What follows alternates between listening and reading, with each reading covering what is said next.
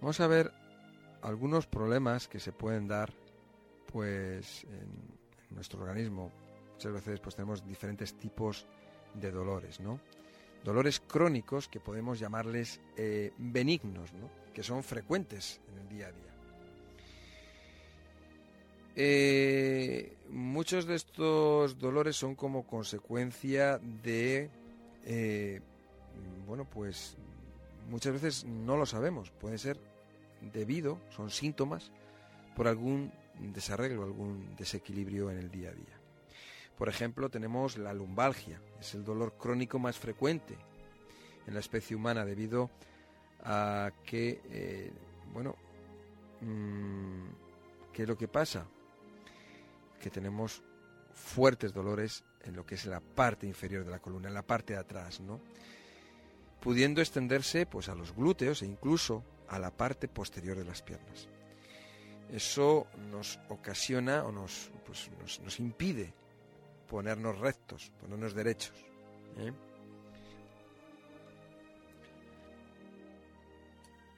La ciática es la, el dolor del nervio ciático. Este nervio viaja por la parte posterior de las piernas. La causa más frecuente es la artrosis en las articulaciones de las vértebras, aunque a la larga puede haber problemas discales de pinzamientos y hernias discales.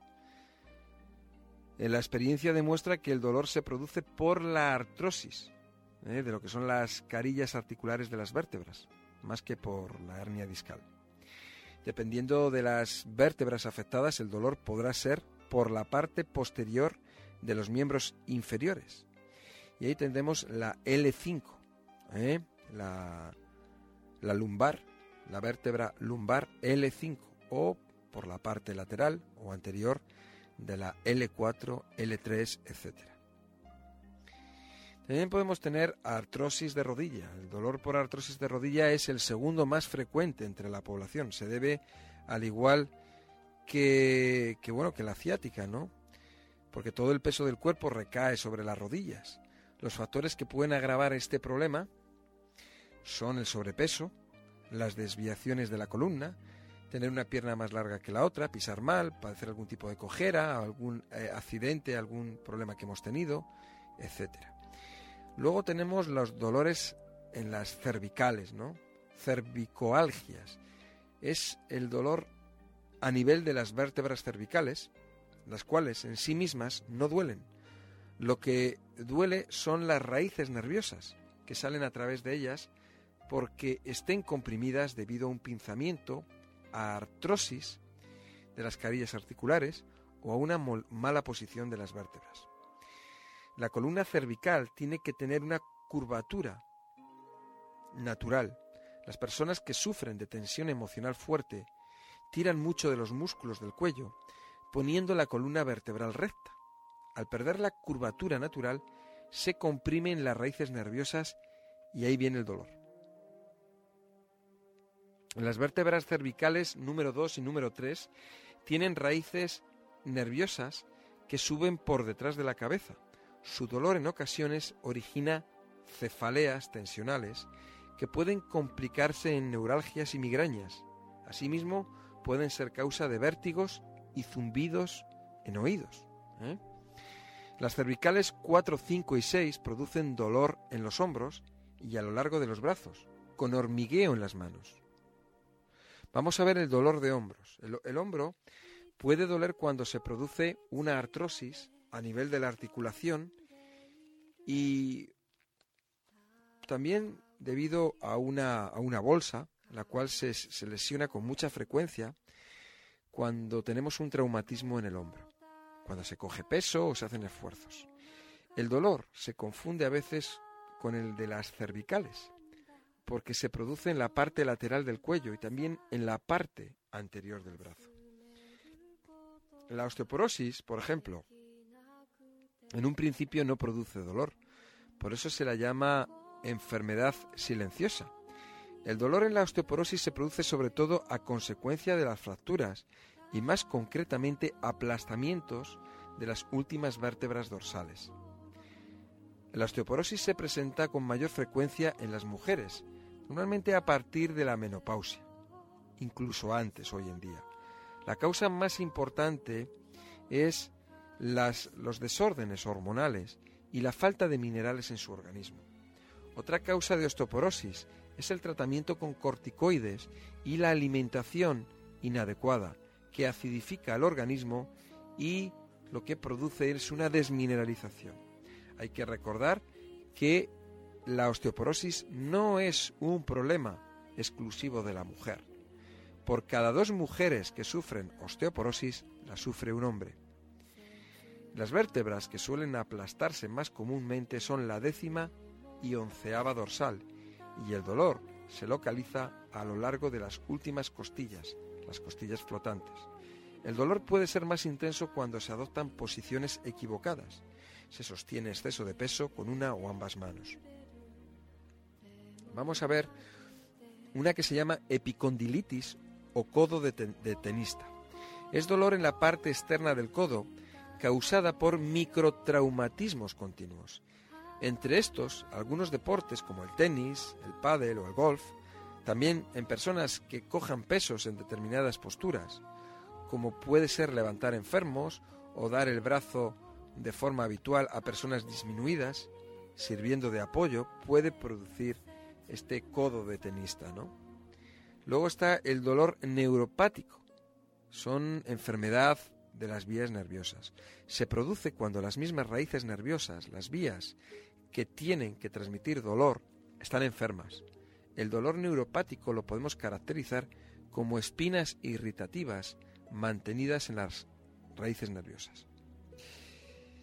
Eh, la acumulación de toxinas o de calcio, de cristales de calcio a lo largo de los nervios, puede producir este tipo de problema. ¿Eh? Es importante tenerlo en cuenta. Luego está la neuralgia del trigémino. ¿Eh? Este dolor puede producirse en diversas zonas, sobre todo lo que es en la, en la, en la zona de la frente, el ojo, lo que es en el maxilar superior, en la barbilla, por ejemplo. ¿eh? Son dolores que pueden ser, bueno, pues muy dolorosos. También es frecuente eh, lo que es el atrapamiento nervioso. Es bastante frecuente en sus múltiples variedades. Una causa de este dolor son las pequeñas raíces nerviosas comprimidas en las cicatrices de una operación. La cicatriz está formada por tejido conjuntivo que se llama fibrosis, la que puede englobar una raíz nerviosa produciendo dolor de difícil diagnóstico porque se irradia hacia otros lugares y se refleja. Eh, recordar esta, este dolor que es atrapamiento nervioso, que es, pues eso, cuando una persona, una persona ha tenido, bueno, pues ha tenido una operación determinada y eh, las terminaciones nerviosas están eh, comprimidas por las propias cicatrices. Bueno, eh, Luego están las cefaleas. Las cefaleas se podrían clasificar en migrañas, cefaleas tensionales, neuralgias. Las causas se hallan en las raíces cervicales de las vértebras segunda y tercera que suben por detrás de la nuca a través de los nervios. Eh, las neuralgias se producen por irritación de la primera rama del trigémino también. En un mismo paciente se pueden dar los se pueden dar varios tipos de cefaleas. Lo importante en su caso es saber cuál de ellas la primera y por tanto la causa de las otras dos. Eh, bueno, eh, esto es un poco las principales, los principales problemas que se nos pueden, nos podemos encontrar a nivel de, de dolores, ¿no? Dolores eh, nerviosos mm, que podemos decir que son, que son bueno, que no son peligrosos para nuestra salud, ¿de acuerdo? Pero que tenemos que tener en cuenta porque son muy, muy dolorosos y fastidian bastante, ¿verdad? Hay una de ellas que es la fibromialgia. La fibromialgia es un problema relativamente nuevo y que tiene mucho que ver con, eh, con la alimentación. Está dado, es un, es un problema de dolores eh, musculares eh, o neuromusculares, se suele dar pues a lo largo, pues desde la cabeza, bajando por la columna, hasta la rodilla, en los, en los miembros inferiores y en la zona de los codos en los miembros superiores, pudiendo estar en más lugares, ¿no? Bueno, pues ahí lo que tenemos son inflamaciones, eh, dolores eh, neuromusculares y que se da principalmente a hombres y mujeres más bien jóvenes, de una edad media.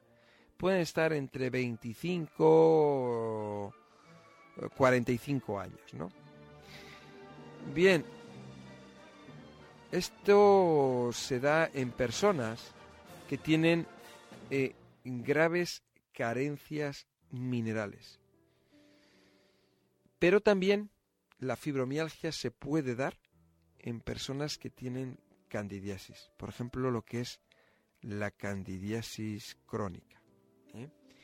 En el Centro Son Natura tenemos varios casos de fibromialgia, los cuales hemos tratado eh, de una manera efectiva, se ha solucionado el problema 100%, y estas personas, curiosamente, tenían candidiasis, ¿no?